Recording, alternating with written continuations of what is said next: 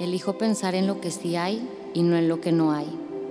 Elijo dirigir mi camino a lo que me emociona. Elijo enfocar mi atención en lo que me brinda alegría. Elijo nutrir mi cuerpo con lo que le hace bien. Elijo despertar cada mañana reconociendo y usando mi poder para crear. Elijo ser la persona que quiero ser. Elijo el amor, elijo la paz, elijo el placer de vivir. No elijo esto porque deba, lo elijo porque se siente bien. No elijo esto porque sea lo correcto, sino porque es lo que me permite crear la vida que quiero para mí. Soy Meli Medrano y estoy aquí en este podcast, que es tu podcast, para elegir darnos un momento de bienestar, de conciencia y de amor. Bienvenidos y bienvenidas a un episodio más de Elegir es mi poder. Hoy quiero platicarles acerca de un tema que se me hace muy bonito, ligero y sencillo. Estaba platicando con una amiga por WhatsApp y le dije, estoy a punto de planear el episodio de la siguiente semana, pero no sé de qué hablar. Y me dijo, habla de lo que me platicaste la otra vez. Y lo que le había platicado es que me encantaba decir la frase, ¿qué más es posible? cuando experimentaba algo bonito en mi vida. Cuando estaba hablando de ella, me estaba platicando algo muy bonito de su hija. Y le dije, wow, ¿qué más es posible? Y le expliqué todo lo que les dije ahorita.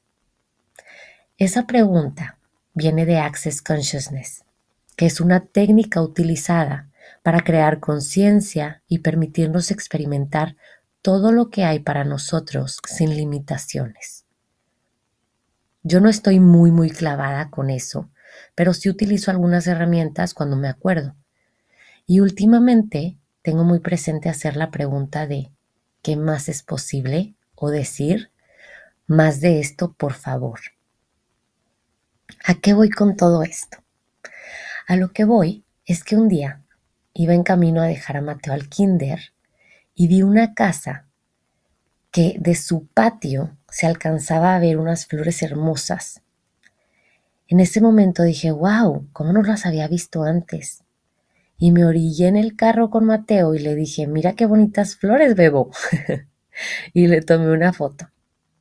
Cuando hice eso dije, qué chistoso que paso por aquí diario y no las había apreciado antes. El punto es que dije, no importa. Hay veces que estamos receptivos de las cosas bonitas de la vida y hay veces que no. Hay veces que vemos todo negro y oscuro y hay veces que vemos todo con luz brillante y está bien. Eso es lo que quiero comunicar el día de hoy. Que en esa experiencia tan sencilla de ver las flores de esa casa, pude reflexionar que hay veces que voy a recibir todo lo que la vida me da, pero hay veces que voy a estar cerrada a recibir. Muchas veces pude haber visto esas flores y apreciarlas, pero no las aprecié hasta ese día, y fue porque ese día yo estaba abierta a recibir y a ver las cosas bonitas que se presentaban y no tengo que luchar por ser siempre esa persona.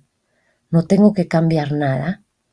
No tengo que sentir culpa por a veces no ver esas cosas sencillas y bonitas de mis días o esforzarme por ser una persona abierta a recibir siempre, sino más bien simplemente agradecer cuando esos momentos estén presentes y pedir más de eso con la pregunta ¿qué más es posible?